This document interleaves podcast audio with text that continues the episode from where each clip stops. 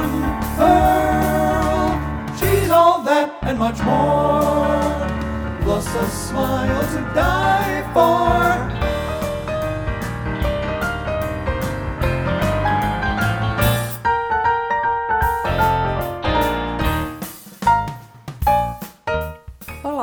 Eu sou Luciana Ribeiro e você está aqui no meu podcast Orlando Profissional. Seja muito bem-vindo, seja muito bem-vinda a esse episódio final do nosso ano de 2020. Vamos começar? No episódio de hoje, eu quero falar com você sobre o filme A Família do Futuro, ou em inglês Meet the Robinsons. Esse filme, que é a 47ª animação dos estúdios Disney, foi lançado em 2007 e conta a história de uma viagem no tempo.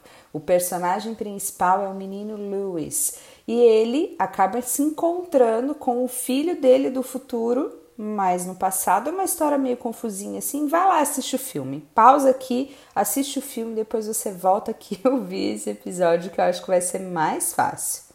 Bom, tudo bem, vai, vou resumir aqui para você, vou facilitar a sua vida, mas ainda assim, se você não viu esse filme, eu recomendo fortemente que você assista. Ele tem uma mensagem muito linda no final e esse filme, inclusive, é responsável por um dos grandes magical moments aí da minha vida nesse último ano.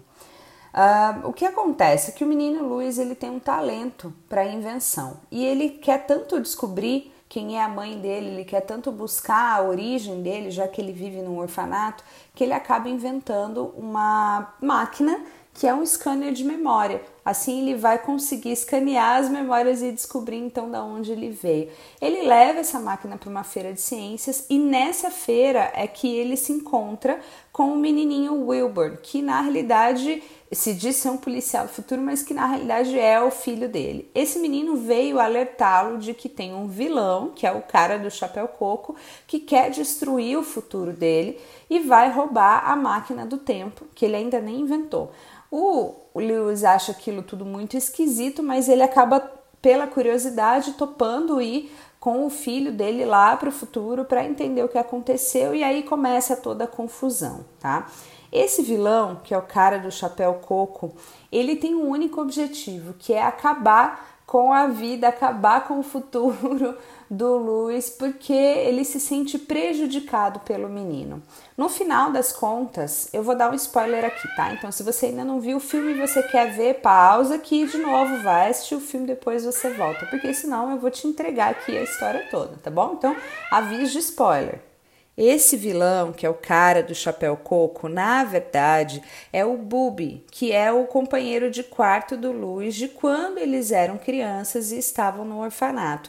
Ele atribui todo o, o, insucesso dele, ele atribui o fato dele nunca ter sido adotado por uma família é, como uma responsabilidade, uma culpa do, do Luiz, porque enquanto ele queria dormir queria ser uma criança legal para ser adotada, o Luiz estava lá estudando, virando todas as noites estudando e trabalhando nas suas invenções. E aí ele dizia que tudo era culpa dele, porque ele nunca conseguiu ser bom em nada, porque ele não conseguia dormir. E na realidade aquilo era uma escolha, né? E ele responsabilizava então toda a, a falta de sucesso dele, ou o fato dele não ter sido adotado, como culpa do menino Luiz. Então, por isso ele quer se vingar e destruir o futuro dele, porque ele passou a vida inteira ouvindo falar de todas as invenções, de todos os sucessos profissionais que o ex-companheiro de quarto dele teve. Então, motivado por isso é que ele quer acabar com tudo e aí ele rouba a máquina do tempo para ele poder voltar atrás, mudar as coisas e aí fazer com que o futuro fosse totalmente diferente. Agora eu só tenho que voltar para Inventico, onde venderei esse breguete como sendo meu. Mas você nem sabe como isso pode mudar o futuro. Tô nem aí! Só quero destruir a sua vida. Gub, eu não sabia. Cala a boca e não me chama de Gub! Quantos vilões cruéis você conhece que usam um nome como Gub? Me desculpa por ter atrapalhado a sua vida, mas não me culpe. Você mesmo se atrapalhou. Você só quis fazer coisas ruins quando só tinha que. esquecer o passado e. aí seguir em frente. Hum, vamos ver. Assumir a responsabilidade pela minha vida ou culpar você? Din, din, din, din, din. Culpar você ganha de lavada. Antes da gente seguir, deixa eu fazer uma correção aqui. Eu chamei o vilão de Booby, na realidade é Gooby, com G. Foi mal aí, hein, galera? Cala a boca e não me chama de Gooby! Vamos seguir em frente nesse episódio aqui, porque eu tô chegando no ponto onde eu quero chegar. que é falar um pouquinho sobre assumir responsabilidades. Quando você olha para trás e pensa nesse nosso ano inteirinho, que foi um ano extremamente desafiador, um ano de pandemia, um ano de muita gente tentando começar um negócio no pior cenário possível, um ano de parques fechados, de dólar alto, um ano de muitas dificuldades profissionais para muita gente, não só aqui no nosso mercado de viagens a Orlando. Enfim, foi um ano difícil, né, gente? Quando a gente olha para trás e olha para esse ano de 2020, a gente tem duas possibilidades. A gente pode olhar para trás e agir como um vilão, culpando todo mundo e toda a situação, culpando a pandemia, culpando, enfim, qualquer outra pessoa por tudo que deu errado. Ou a gente pode simplesmente deixar esse ano para trás e escolher começar um ano novo sem esse peso, sem essa carga de deu tudo errado e eu vou reclamar disso por mais um ano inteiro. E eu queria te perguntar, como é que vai ser para você? Você vai seguir no ano que vem reclamando de 2020 ou você vai começar 2020 de fato pensando em todas as coisas que você aprendeu, colocando uma pedra nas coisas que foram ruins e aí seguir em frente de coração leve, né, com a cabeça erguida para frente, pensando o que é que eu vou fazer de novo neste ano. De novo, não de repetir, tá, gente? De novo, de coisas novas. o que é que eu vou fazer que vai ser diferente para deixar o meu 2021 muito melhor? No final desse filme, aparece na tela uma frase de Walt Disney que diz assim: Por aqui, contudo, nós não ficamos olhando para trás por muito tempo nós continuamos seguindo em frente, abrindo novas portas e fazendo coisas novas, porque somos curiosos. E curiosidade é o que nos move rumo a novos caminhos. Continue seguindo em frente. Quando essa frase aparece na tela, depois que ela some, ficam apenas essas palavras: Keep moving forward. Continue seguindo em frente. E essa é a mensagem final desse filme que é tão incrível e tão pouco falado, né? Eu assisti esse filme algumas vezes aqui com a Rafa, ela adora e a gente de vez em quando se pega vendo esse, esse finalzinho só por conta dessa música que eu vou deixar inteirinha tocando aqui para você no final desse episódio.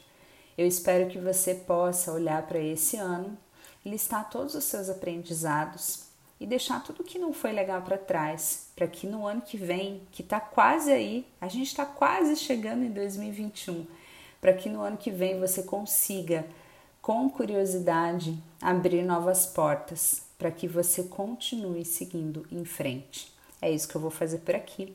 Eu espero que você faça também. Muito obrigada pela companhia em todos esses episódios, desde que a gente começou aqui no podcast e a gente se encontra em 2021.